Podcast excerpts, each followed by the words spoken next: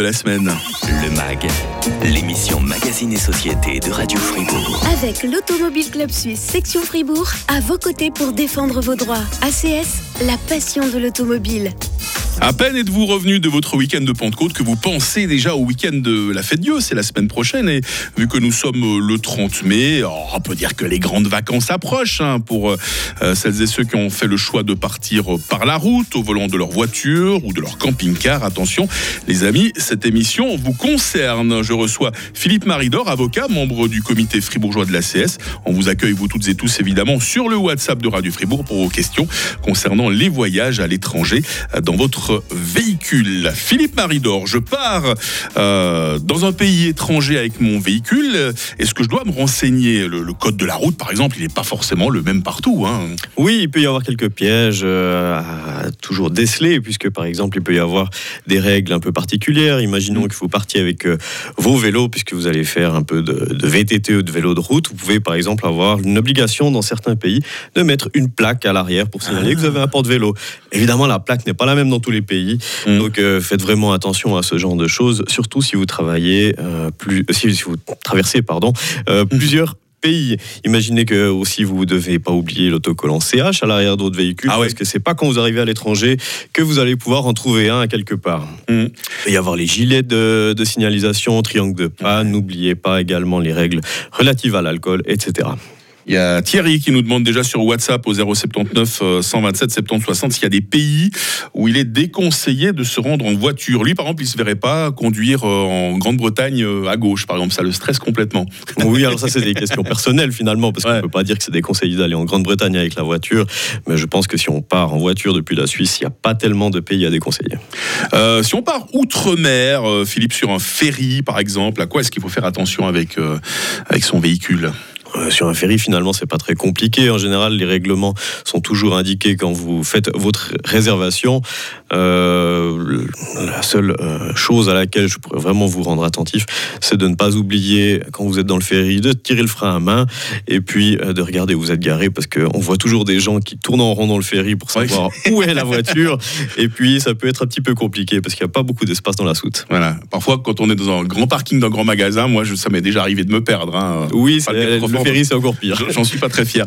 Euh, à l'étranger, euh, euh, on peut avoir une panne ou un accident, évidemment. Hein, Philippe Maridor, hein, ça peut arriver, je ne vous souhaite pas, mais sait-on jamais. Qu'est-ce que vous conseillez de faire avant le départ? Est-ce qu'il y a des assurances particulières à, conclure Assistance et autres? Oui, si vous partez à l'étranger, pensez à prendre une assistance. C'est vraiment quelque chose qui peut vous sauver vos vacances.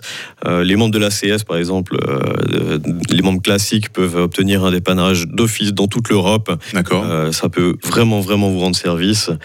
Et euh, pensez également, euh, pas forcément en termes d'assurance, mais si vous avez envie d'avoir un voyage agréable et que vous partez sur des autoroutes à péage, l'ACS propose également d'avoir des, des télépasses Mhm. Euh, pour la France, l'Italie, l'Espagne et le Portugal. Ça vous permettra d'éviter bien des bouchons.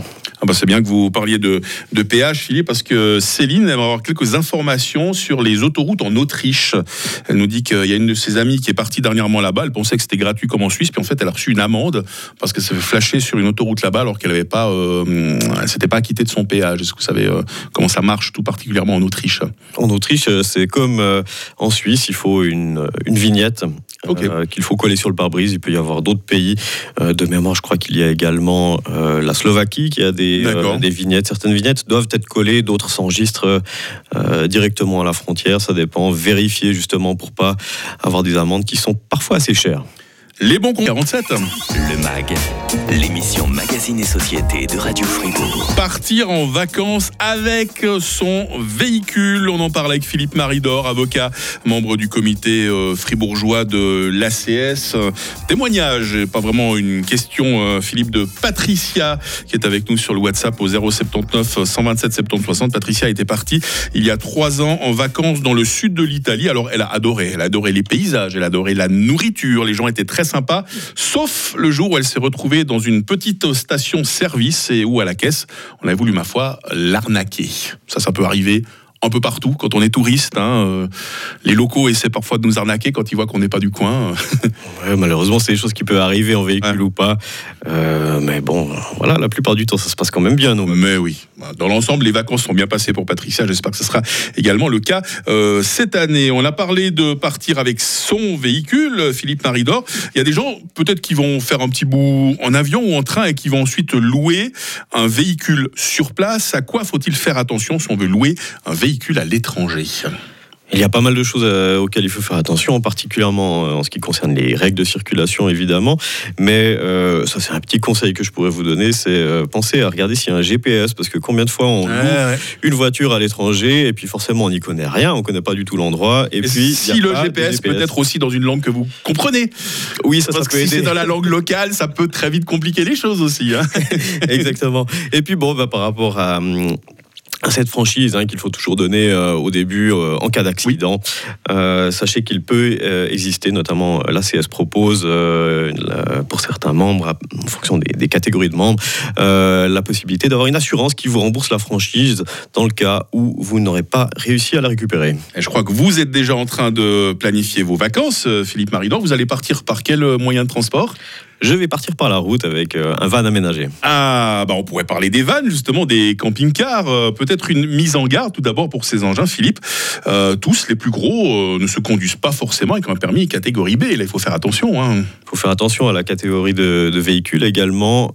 Attention à la, à la surcharge, hein, parce qu'un camping-car, c'est un véhicule qui est gros, qui est lourd d'origine. Et puis, c'est vrai que si on met le plein d'eau, les bagages et toute la famille, le risque, c'est vite d'arriver à un poids qui dépasse les 3 tonnes et demie. Donc, il y a Mm. des contrôles. Euh, La surcharge peut coûter cher et peut également vous immobiliser.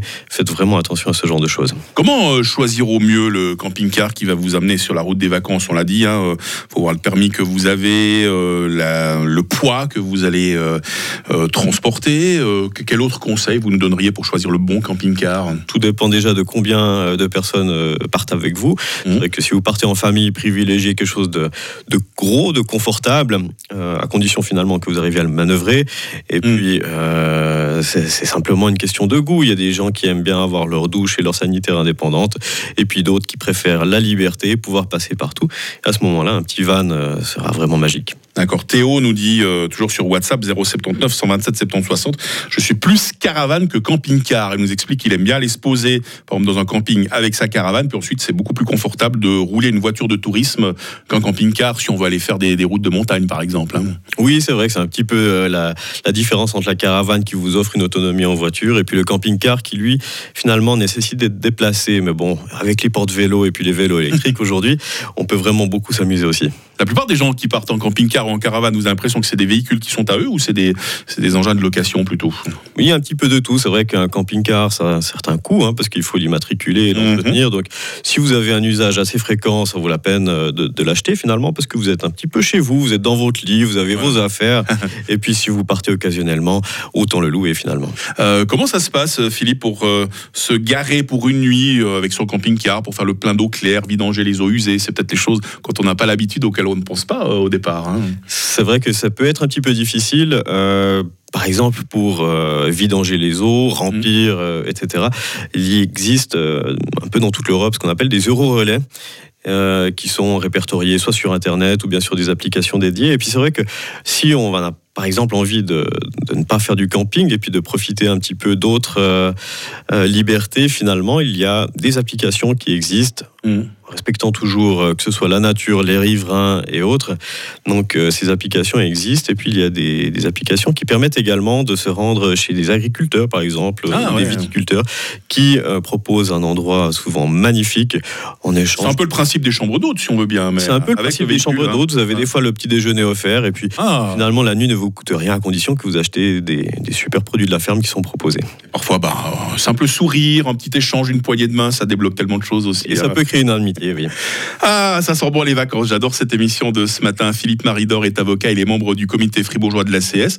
Euh, on aura une autre émission avec l'ACS dans deux semaines, mais nous serons avec euh, votre président, hein, Tony euh, Béchler, que je me réjouis d'ores et déjà d'accueillir. Et vous, vous serez en vacances, justement, dans, Je l'espère. dans, dans votre, dans votre véhicule à vous, Philippe. hein.